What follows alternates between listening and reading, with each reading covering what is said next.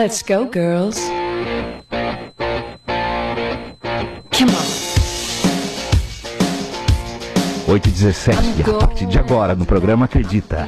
A esfuziante, a elegante, a despojada, a elétrica, a amigona do coração, a psicóloga dos sete gatos, a psicóloga clínica do Lar da Velhice São Francisco de Assis, atleta, corredora, com a gargalhada mais contagiante da Serra Gaúcha, a psicóloga mais tatuada do meio, ela, Márcia Dipi.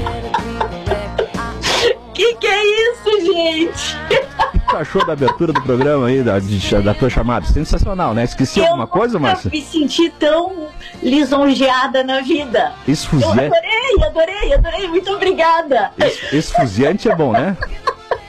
Esfuziante. Eu ia dizer que eu nunca tinha ido lá no bailão, não, na festa Salão do, Flac, do Flac. duvido, duvido, do. Tu sabe que eu não minto. É, isso aí, falou sério, falou sério. é.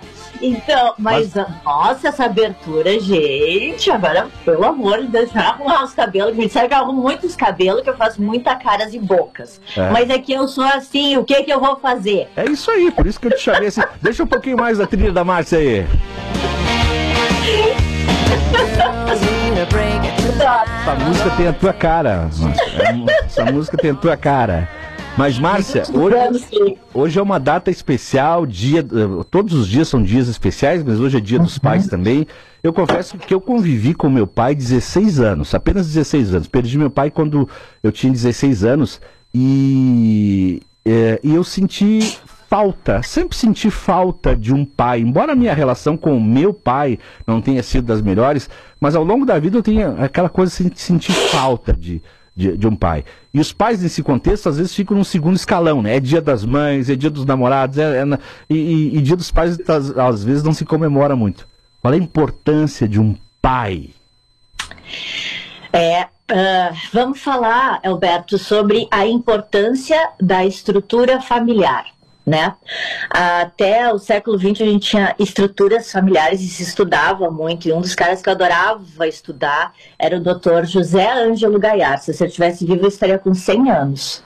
Ah, era um cara meio rebelde assim na psicologia, porque ele falava umas coisas que as pessoas não gostavam de ouvir.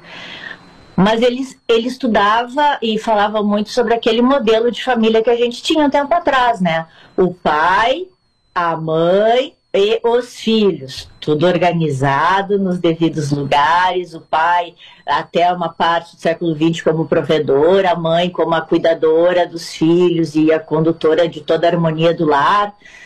E os filhos, estudiosos, obedientes, não tinham mais nenhuma obrigação, a não ser estudar serem ah, bem educados e, e comportados. Hoje a gente tem uma outra estrutura familiar e não adianta a gente pensar que ah, não vai ter a internet, que eu não vou ter o meu celular, que, eu- que isso vai ser o demônio dentro de uma família. O que antigamente a gente falava que a televisão era o problema dentro de uma família, né? Hoje a gente tem internet. Internet é uma ferramenta muito importante.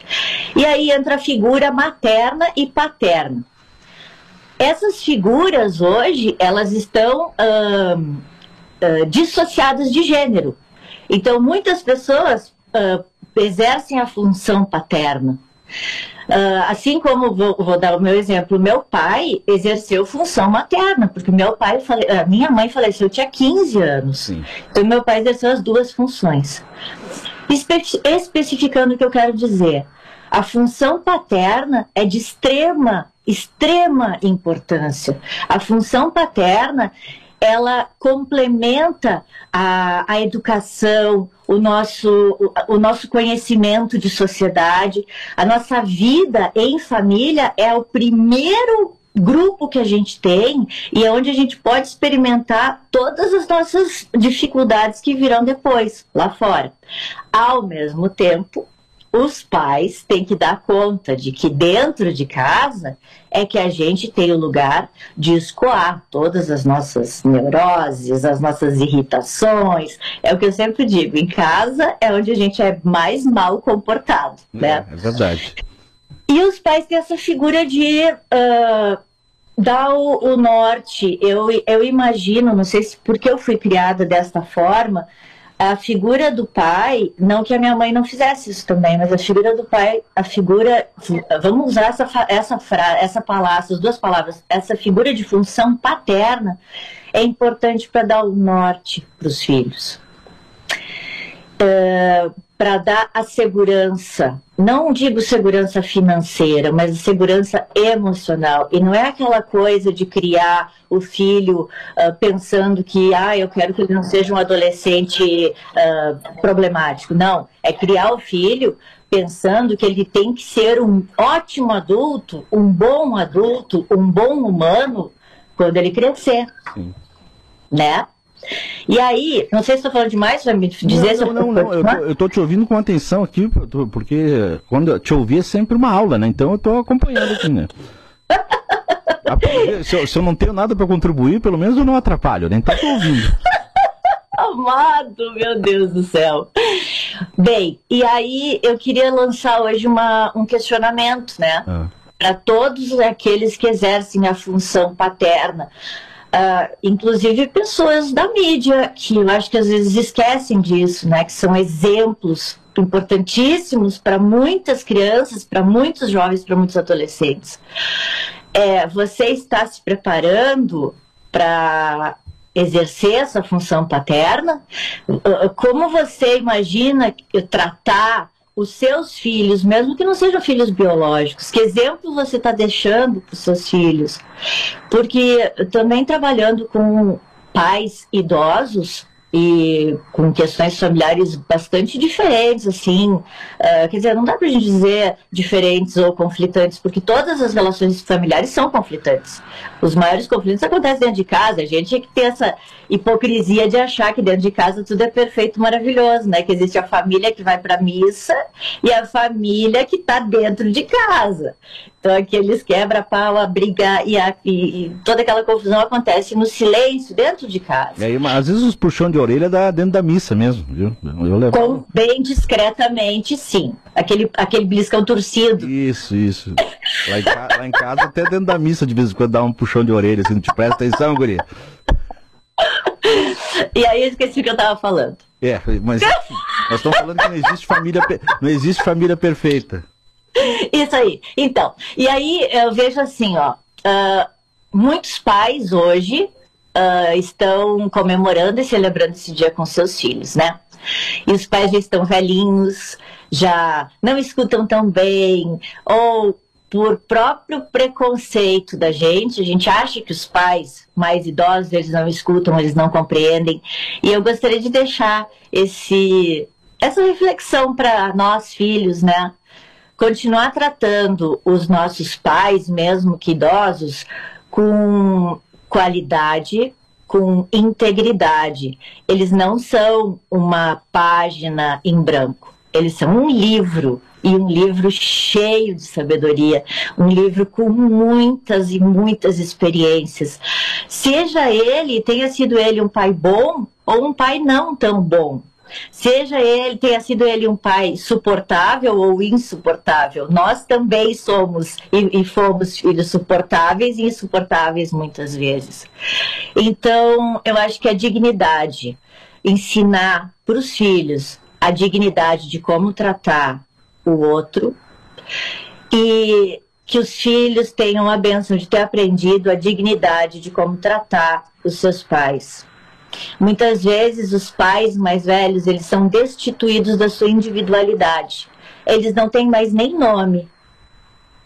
Sim. O senhor fulano de tal passa a ser o vô, o nono, e não para as pessoas da família, às vezes pelo cuidador, pelos que visitam, pelo, pela moça que atende no mercado. Então, eu acho que continuar mantendo na memória que aquelas pessoas, por mais que estejam uh, envelhecidas, elas não deixaram de ter uma longa caminhada e que se a gente prestar atenção, a gente vai aprender muito. Que bacana, bacana, Marcia. E, o, e os mandamentos da, da, da igreja falam em honrar pai e mãe. Não fala honrar em amar, gostar, uh, achar bonitinho, queridinho honrar pai e mãe, honrar alguém é muito importante, é muito grandioso.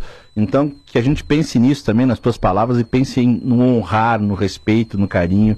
Né? Poxa, Alberto, agora tu, tu me emocionou, é verdade. É, isso. É, é, tu é muito bom. Obrigado, Deve fazer psicologia. Estou melhorando. Ah, honrar pai e mãe não significa que eu tenha que amá-los, né? Verdade. Que às vezes é difícil, tem várias situações em que é difícil. E aí são, é, isso é para outro assunto.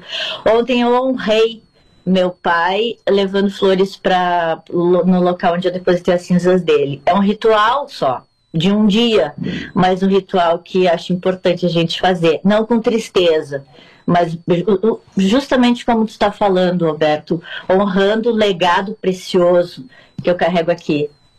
Isso aí. E para quem que vai o abraço hoje, Márcia?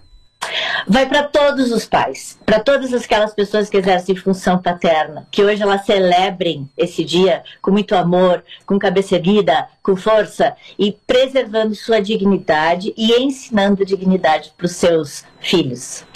Tá bom, obrigado, Márcia. Um abraço para ti, esfuziante, querida. Ah. Mana de coração, psicóloga dos Sete Gatos. Um abraço para ti, bom dia! Um beijo, feliz dia dos pais para todo mundo. Para todo mundo. Antes do comercial que a Margot tá me chamando aqui, uh, Cláudio Freitas, eu vou acionar uma música que é do César Passarinho, em homenagem a todos os pais, aqui pela, pelo meu computador aqui, acionando. Bom dia, vida longa, é o programa Acredita aqui na Rádio Caxias.